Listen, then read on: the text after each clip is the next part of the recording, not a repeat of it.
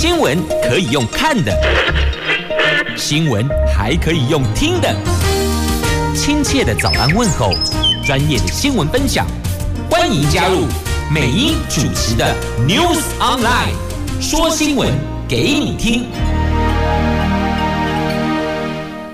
好，亲爱的朋友，台港后打开后，大家好，欢迎您再度锁定收听 News Online，我是美英，我是谢美英。落后啊啦，提醒朋友们，行驶道路注意保持安全距离，天雨路滑，小心行驶哦。先来关注天气概况，好，来看一下，在今天。气象局所提供的白天的温度概况，来北北桃温度介于十八度到二十度，哎，真的温度明显的下降喽。竹竹苗十九度到二十三度，好，无论白天的高低温如何，都是会下雨的。从基隆一路到台中，拢得落雨啦。好，那么接着来看今天四大报的三则头版头条新闻，来在今天的。中时还有联合讲的都是儿童疫苗，自由时报提的是快筛实名制。那么经济日报讲的是台湾股市大户落跑，散户用真凶了。来，我们先关注在自由时报头版头条的快筛实名制。现在很多朋友都说要买快筛试剂呀，随时自个儿来确认一下是否。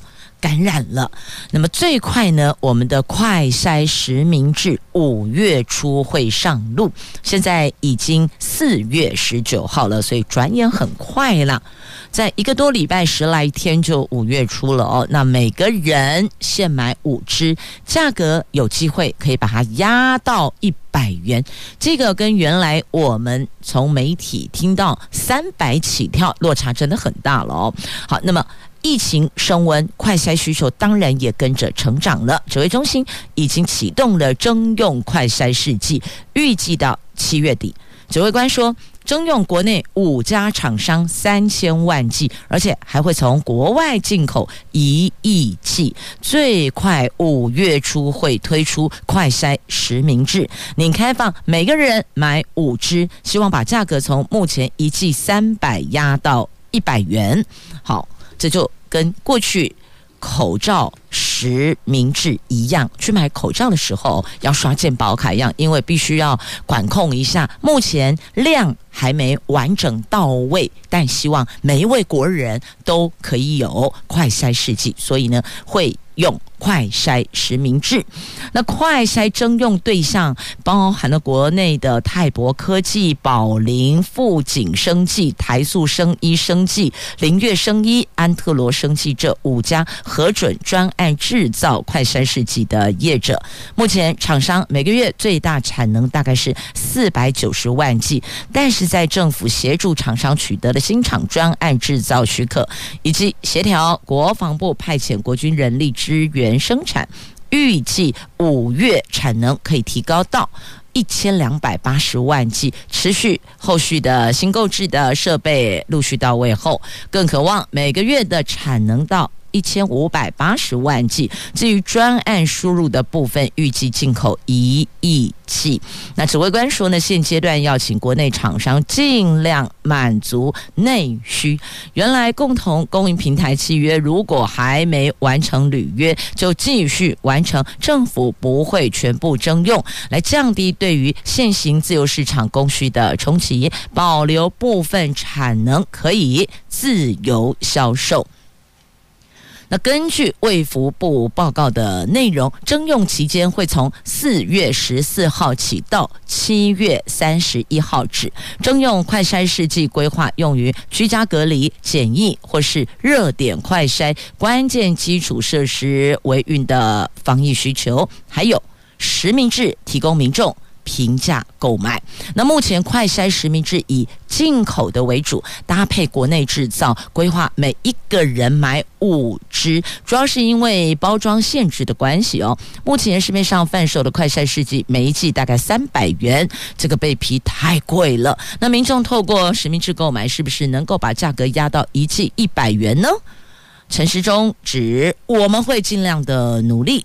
是有这个可能性的哦，但也强调，如果是相关计划都能够如期的完成，这些快筛数量预计是够用的，到期后会再有另外采购的计划呢，因为这快筛试剂。用完就丢了，那也不是说每一个人就用一次，这跟打疫苗的概念不一样。疫苗是好打一剂、两剂、三剂，好吧？那么，即便到现在要讨论。这个第四季的可能性，那也是一个人最多，目前为止到四季。可是快筛不是啊，它可能一段时间就必须要使用，所以为什么要进口一亿剂？就是这样，确实会有这样的一个数量的需求哦。好，这个是大伙儿引颈期盼的快筛试剂。那么在。网络上也有看到有民众说啊，发烧了，他想要这个筛检一下，就跑了好多好多家药局哦，弄微博啦。有民众就说，你都可以跑三十家药局了，为什么你不能到医院呢？诶，这好像也有道理哦。所以有时候太急了，你自己太焦虑了，反而那个理性就跑掉了，就不够这个判断上精准。所以呢。这个部分有时候周围的朋友也可以透过电话给予一些建议哦。好，感觉身体不适，不要慌，找医师。那如果觉得不排除，或许有可能是确诊的话。那么就要拜托，不要搭乘大众运输工具，这个就拜托了。麦克仔公车，麦克仔回家，不要去做捷运了，这个就拜托大家留意。那再来呢，口罩一定要戴好，随身携带那个小瓶装的酒精，随时喷洒消毒，保护自己也保护他人。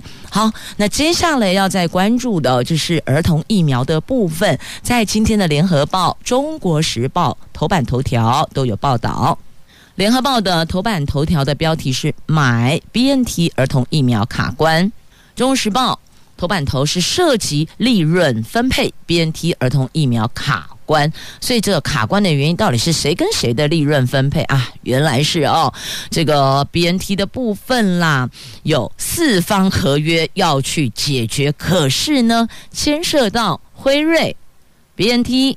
上海复星三家公司的利润分配，所以对我们买方来讲，只要能够买得到就可以了。但是呢，对于他们三方来讲，那个利润如何分配，内部问题。但也有人指哦，这是不是政治选择？但陈时中说不是，跟政治无关，纯粹就是他们那三家公司的利润分配问题呀。所以谈了这么久，能够寡归啊，谈了两个多月了。陈世忠说：“实在不敢期望啊，也不能够再拖了。”好，这是他针对。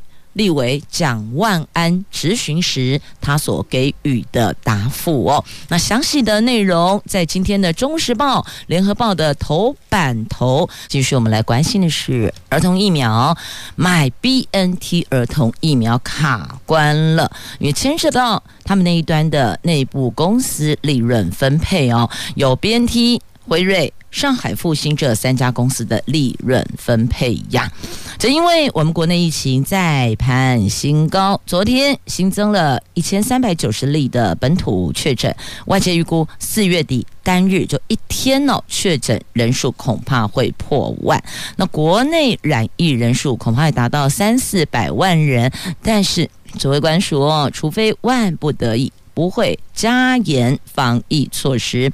我们将朝向正常生活进行，而且暑假有机会边境解封，到时候将和疫情水平一致的国家自由流通。指挥中心领先让六岁到十一岁的孩童施打莫德纳，但国外使用比较多的是 BNT，这个还有待食药署审核。有不少家长到卫福部的脸书有留言哦，那表达要。BNT 不要莫德纳啦，那到底什么时候可以买到 BNT 儿童疫苗呢？陈时中在立法院备询的时候坦承，他也无法保证哦，因为这两个多月来在谈判的过程当中，一直都有小问题，实在不敢期望哦。这合约是四方谈判，我们这一方嘛，那辉瑞、BNT、上海复兴啊，那卡关原因在于 BNT 没有儿童疫苗，儿童疫苗是辉瑞的。因此无法直接跟 BNT 购买。那透过上海复星也没办法，因为上海复星也没有代理权呢。而辉瑞销售区域又排除在大中华地区之外，有很多商业合约要突破的地方哦。那采购 BNT 儿童疫苗卡在疾管署、辉瑞、BNT、上海复星等四方谈判。因为牵涉到利润分配，所以卡关了。这份合约不太容易谈，来来去去都已经谈了两个多月，每一次都会有一些新的问题或是小的问题。对我们来说，只要能够买到都可以。其实你们三方辉瑞、BNT、上海复星，你们里边要怎么谈、怎么分配，我们都没意见。我们只要能买到就可以，但显然还是有意见哦。那么现在只能说继续努力，希望能够做到让家长有选择。不过也坦诚了，不太容易，也不太敢期望一定会买得到，但一定会努力。那是不是寻求鸿海集团创办人郭台铭、台积电等民间企业的协助呢？尽速可以取得 BNT 疫苗，儿童疫苗。陈世忠回应：这段时间，红海一直在帮忙，大家互相联系，没有断过呀。那我们疫情流行以来，各界都希望尽速达成群体免疫，以战胜病毒。但是，白宫防疫专家福奇他接受 CNN 访问的时候指出，新冠病毒很可能无法实现群体免疫。可能会陷入不断打疫苗跟得病的一个轮回呀。那这个不就是类似像流感了吗？每一年都要接种疫苗，但是呢，接种之后也不不能够保证说你因为打了疫苗就百分之百不会感冒，只是说呢，它那个症状跟伤害身体的程度都会降低，大概是这个方向啊。所以我们可能也要开始朝这个方向去思考。那现实的状况是，病毒一直在突变，新冠疫苗不如麻疹疫苗能够达到百分之九十七的防护力，这个疫苗覆盖率不够，不像美国许多地方的幼儿有九成接种了这个麻疹的疫苗，所以呢，这个佛奇他就会用这个来做一个比喻了哦，他是以麻疹达成群体免疫为例。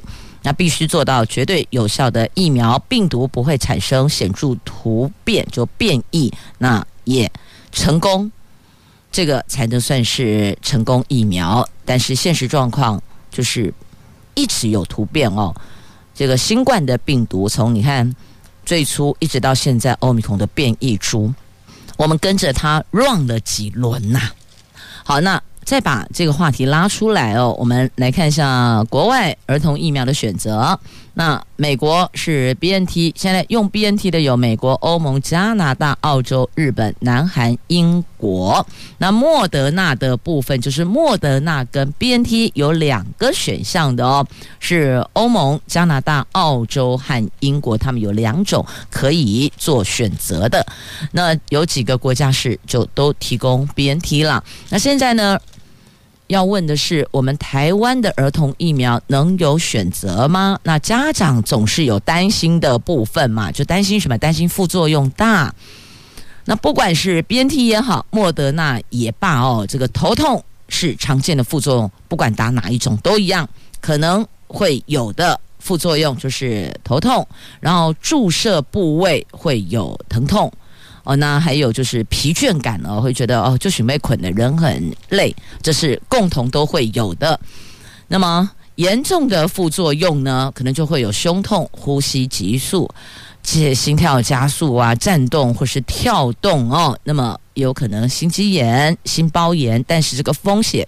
是很低的，就心肌炎、心包炎的风险是非常非常低的哦。这个在今天的联合报的头版版面的表格有做整理，您也可以看一下这个内容。那么不管是莫德纳也好，BNT 也罢，他们所接种的都是成人剂量的二分之一呀，啊，就是我们大人的一半的剂量哦。就小朋友如果施打的话，明天就礼拜三会讨论接种的程序哦。那到底什么时间点？那怎么去 run？那不管是什么时间点接种，一定都会发一份家长同意书。你可以勾选同意，也可以勾选不同意。这最后还是要尊重家长的选择的。好，那针对哦这个 BNT 儿童疫苗的部分呢，在野党立委还是质疑哦，这是意识形态作祟吗？所以有政治。在当中，因此就不买 BNT。但陈时中说，这个跟政治无关，我们只要能够买得到儿童疫苗，什么都好。那现在是他们那一端的利润分配谈不拢啊。这本土疫情持续升温，连续四天单日确诊人数都破千了，其中检疫所还有加强版防疫旅馆占床率直线上升。指挥中心宣布最新的轻症及无症状者解除隔离条件。不管是本土还是境外移入，如果收治在医院、集中检疫所或是防疫旅馆，只要符合资格，最快四天，一二三四，四天就可以解除隔离。至于轻症的居家照护者，隔离满十天。免采检就能够解除隔离了。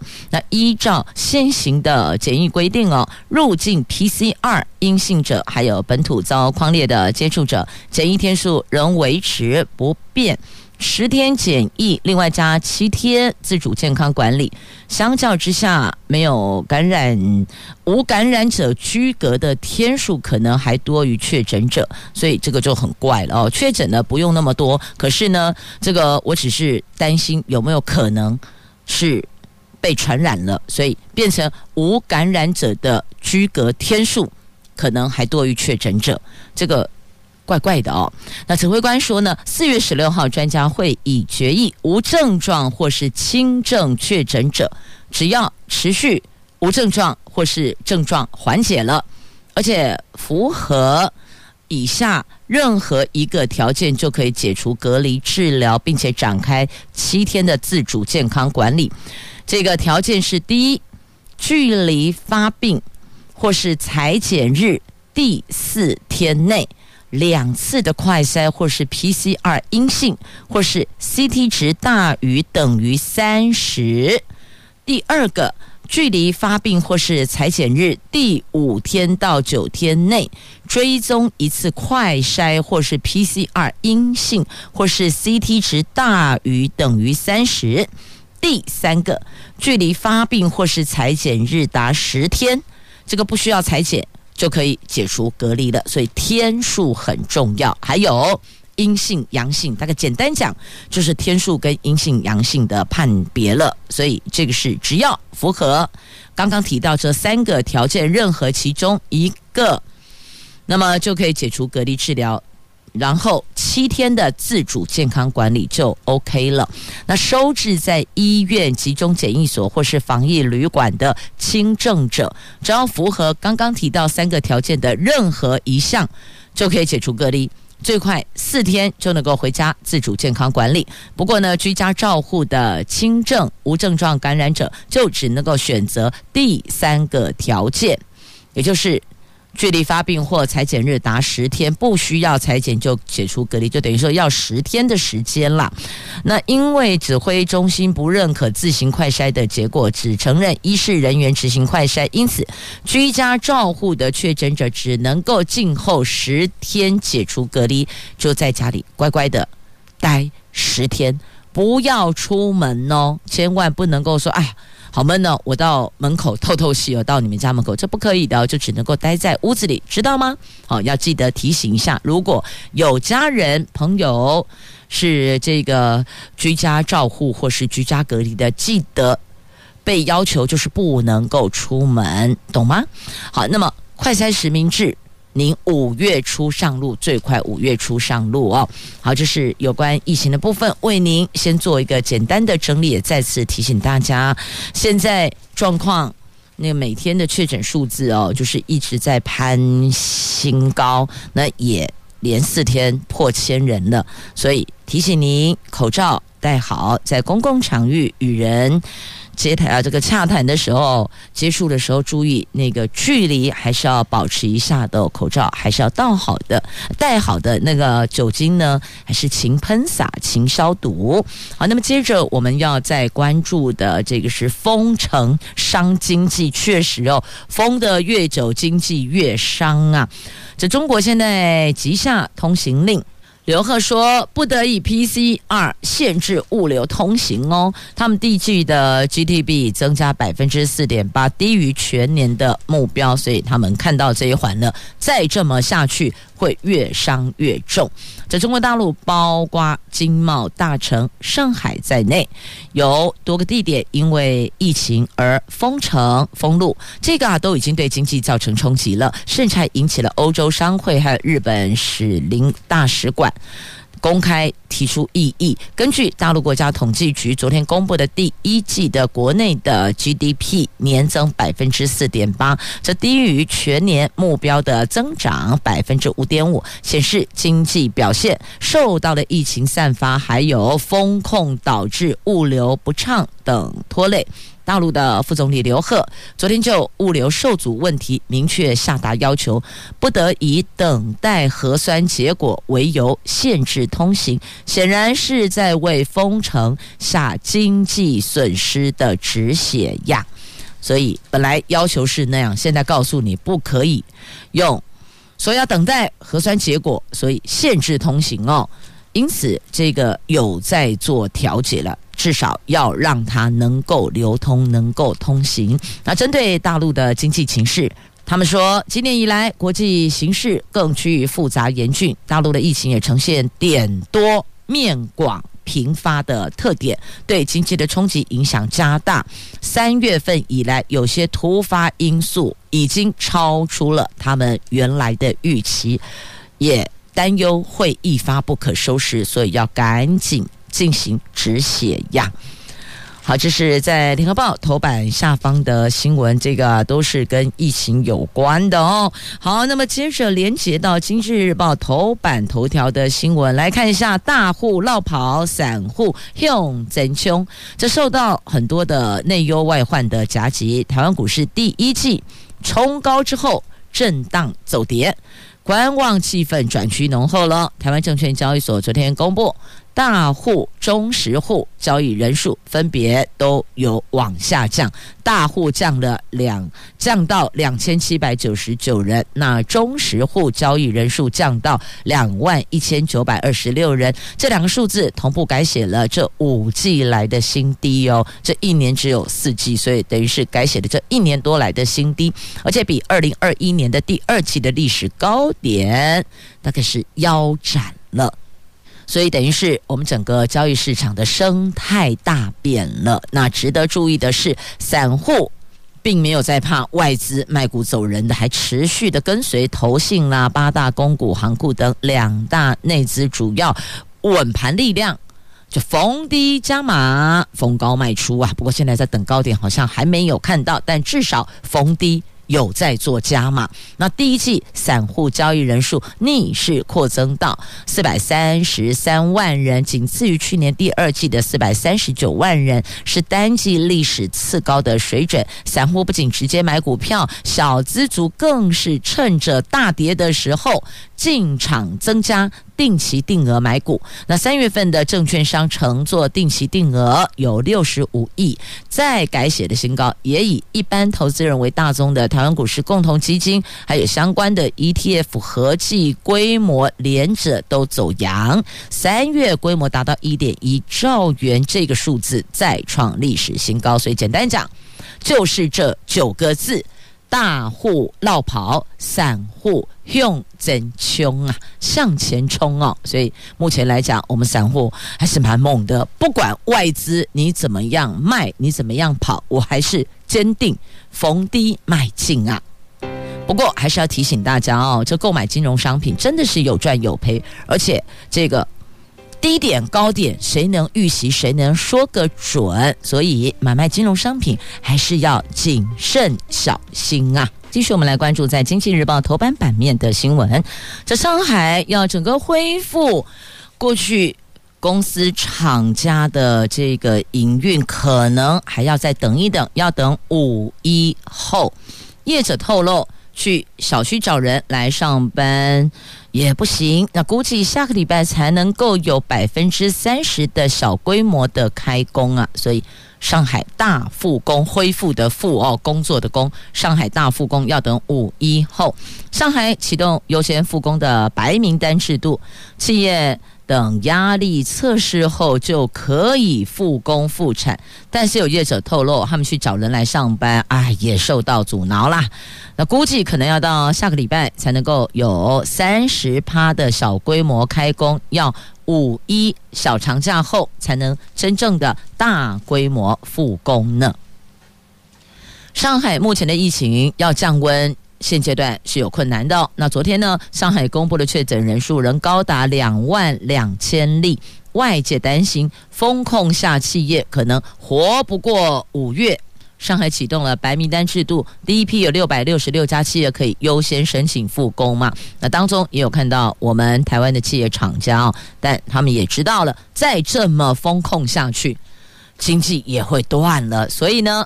他们有下达了通行令啊！那昆山的台湾企业争取尽快复产，恢复的复产能的产生产的产哦，他们递交了无疫企业申报表。什么叫无疫？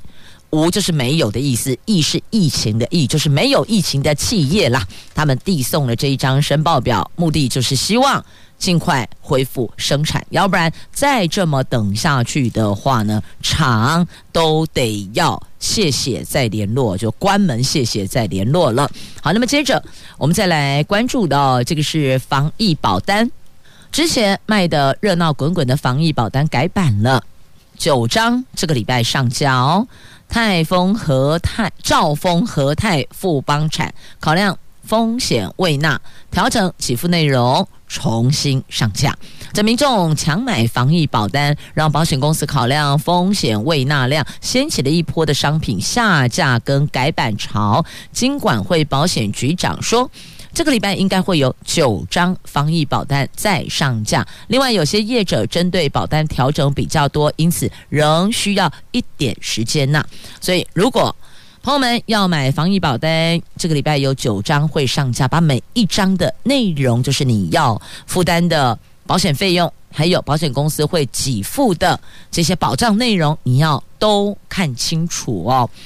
那现在他们已经有调整后再重新推出，所以更要看清楚。那另外呢？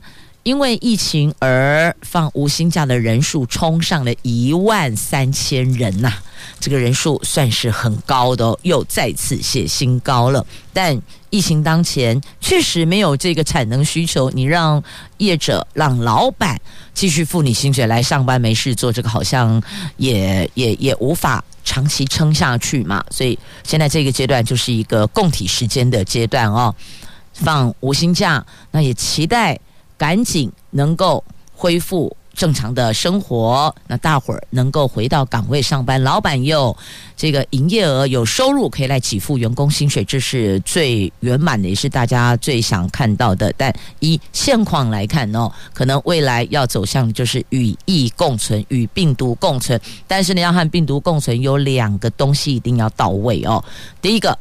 就是我们的三个，一个是疫苗，一个是口服药品，那再来就是快筛试剂，这三个都得到位，再加上民众遵循防疫指引，那么才比较有可能我们可以跟病毒和平共存。好，这和平共存，看来这两国难了。来看看在今天的《中国时报》跟《自由时报》头版版面不得了啊！这是俄罗斯的军舰，俄罗斯的黑海舰队旗舰“莫斯科号”日前传出了遭到乌克兰以海王星反舰飞弹给击沉了，但是呢，这个还没有办法证实到底是真的还是网络传言呢？不过，根据英国军事专家研判，认为可能是真的，就真的可能性还蛮大的哦。因为现在网络上有流传了这个照片，照片就是莫斯科号被击中当时的照片，只是还没有办法证实到底真的假的。只是英国的军事专家看完之后，他判读这组照片看起来像是真的哦。那这个是在今天《中国时报》头版版面的新闻。图文，那么《自由时报》头版版面有这个也是相同的新闻哦。那日本专家说呢，俄罗斯军舰不堪一击呀。那台湾反舰飞弹可以有效反制中国军舰。好，这个在中《自由时报》今天头版版面的新闻，这则新闻的标题。那么我们也把两报《中时》跟《自由》共同来关注哦。这俄罗斯乌克兰战争在十八号。已经进入第五十四天了，距离一开始俄罗斯要出兵，他们说三天就拿下来，这已经不知道多少个三天过去了。那俄罗斯国防部宣布对乌克兰军队还有相关的军事目标发动大规模的打击。此外，被在困守马利坡的乌克兰军。无视于俄罗斯的限令，他们投降的最后期限，等于就是最后通牒。那俄罗斯军队从十八号起彻底封锁这座乌克兰东南部战略港市，传出了俄罗斯首次动用 Tu 二二 M 三长程战略轰炸机投放炸弹，显示战争是重大升级了。那看来不是要停歇，是量又加大。力道又加重了。那乌克兰总参谋部说呢，俄罗斯军队使用的对马利波乌军阵地进行攻击的，呃，这个北约代号叫“逆火”。那乌克兰他们说，这个对马利波发动地毯式轰炸、空袭，全面又残忍，是非常野蛮的行为。所以等于就是痛斥俄罗斯军队用这个逆火。是非常野蛮的，而且是非常残忍的。你这一打下去，虽然说这个是我们军队阵地，但周遭的影响也很大哦，也是有平民的。所以这个狂轰马利坡，现在是目国目前两国的战事到这里。那另外呢，他们也针对另外一座大城也投放飞弹了。据传说，目前已经知道也有平民丧生啊。好，那么这是《中时报》头版版面的新闻。那么我们立刻也来关注《自由时报》头版版面哦，因为我们也想知道，如果假设哦，中国，那么我们有没有能量可以去反击呢？那台湾的反舰飞弹是可以有效反制中国军舰的。正因为他们这次传出了莫斯科号被乌克兰发射两枚海王星飞弹给击沉了，尽管。俄罗斯方面声称，这个只是单纯失火，他们否认是中弹。不过看到这个照片当中哦，军舰都倾斜了，某一部分是浓烟密布哦，显然就是失火了。那中国看在眼里，却吓出一身冷汗。这日本军事专家说，中国军舰大都模仿俄罗斯军舰打造，虽然加以改良，但莫斯科号中弹沉没，暴露出。俄罗斯军舰不堪一击，未来中国武力犯台时，不论是使用大型登陆舰或是驱逐舰，都将面临台湾反舰飞弹的反制啊！所以这一则新闻在讲的是呢，也告诉国人要安定国人的心啊，说我们的反舰飞弹是可以有效反制中国军舰的。那么因为。中国很多的军舰的这个打造哦，他们是有参考俄罗斯的，所以呢，俄罗斯如果他们的旗舰队这么容易就被两枚飞弹给击沉了，那不就代表他们在这个部分的防护、自我的防护，也许攻击力有，可是呢，军舰的自我防护显然还有待加强嘛。好，这是这一则新闻，大概要提。供大家去思考的面向哦，这安定民心是很重要的。来，中时头版下方的新闻啊，叫军火商介入二十五亿的吊车购案，所以台船喊停了。这前件国造案衍生出军火商意图染指台船公司采购的案外案，根据台船内部的人士透露，这名穿梭前线国葬案的军火商，请来了韩国 EK 公司合作，参与了台船二十五亿元的八百吨的大吊车的采购案，而且还意图要运作两位立法委员设法排除竞争对手，要求劳动部简化劳动检查。据了解呢，台船对这位军火商基于标案相当的不以为然，到现在都没有绝标，因此得罪了这名军火商。衍生了诸多枝枝节节呀，所以你看，这一定要说清楚、讲明白啊！到底是运作了哪两位立委要排除对手？到底这只是空穴来风，还是真有其人其事哦？我想这个国人是有必要。知道的，要说清楚、讲明白，因为所有的公帑，最后这些都是我们所有国人的纳税钱呢、因此要了解到底是怎么个回事哦。立委领的也是国库的薪水，不是吗？是啊，所以到底做了哪些事儿？是有必要向国人说明的。好，那么接着再来看一下《自由时报》啊，头版版面的这个台积电是用这样的方式来延揽人才，甚或者是留住人才呀。他们首度祭出了补助员工买股、买公司的股票哦。业界传出说，哎，好像是补助十五趴，补助百分之十五，哎，要鼓励员工成为公司的股东，那么稳定性就会更高。忠诚度也会更扎实啊！在晶圆代工龙头台积电大举投资建厂，今年增才超过八千人。为了吸引人才、留住人才，所以他们讲将率先率这个半导体业之先。对五万名员工全面实施买股票补助，买公司的股票补助哦。员工每个月可以从薪资扣除一定额度买公司的股票，公司将补助一部分，让员工变股东。业界传出补助大概是十五趴上下，有可能在今年的七月就会实施。如果真的股东成了，呃，员工成了股东，这不仅可以提高员工的向心力、忠诚度，而且呢，他的这个投注专注。为公司贡献付出的那个力道又会不一样了哦。好，这是台积电目前的作为。那么接着再来看一下啊，同样在今天《自由时报》头版版面有这一则新闻。这是台中捷运哦，中捷断轴，台中市府向北市府求偿一点八亿。这台中捷运二零二零年十一月二十一号是营运的时候发生了连接器轴心断裂的事故，还没有获得北捷局的赔偿哦。那所以呢，有。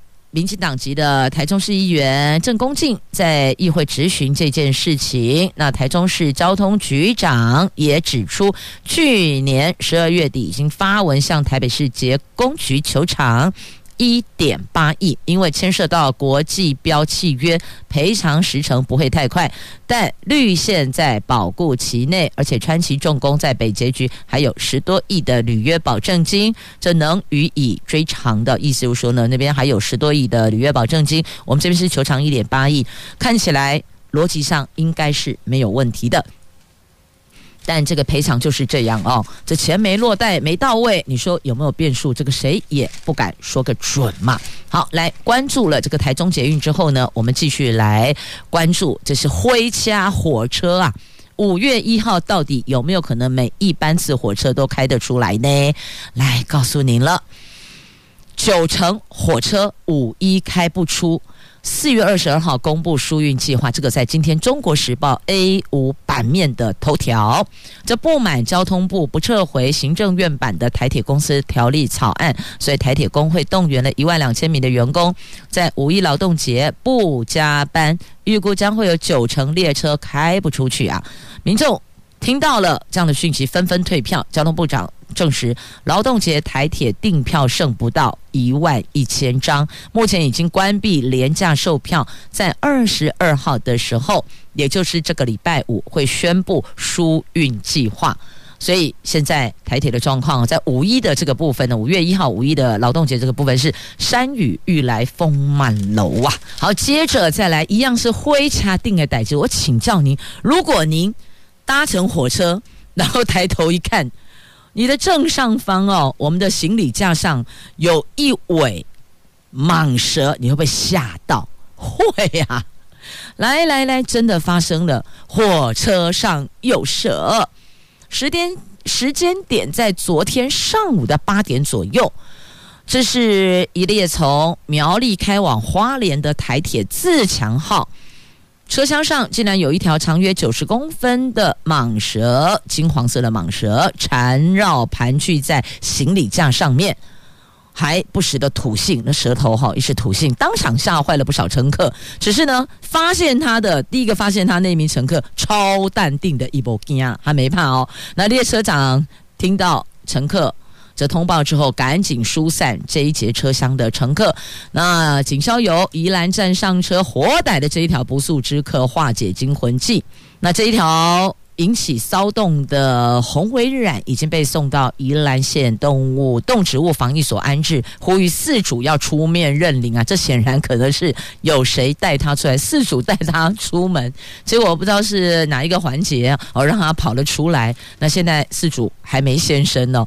呃，总之啊、哦，带动物上车，拜托一下，尤其是这个要遵循。台铁的规定哦，别吓着了乘客。那再重要就是安全要有赢，要有保障啊。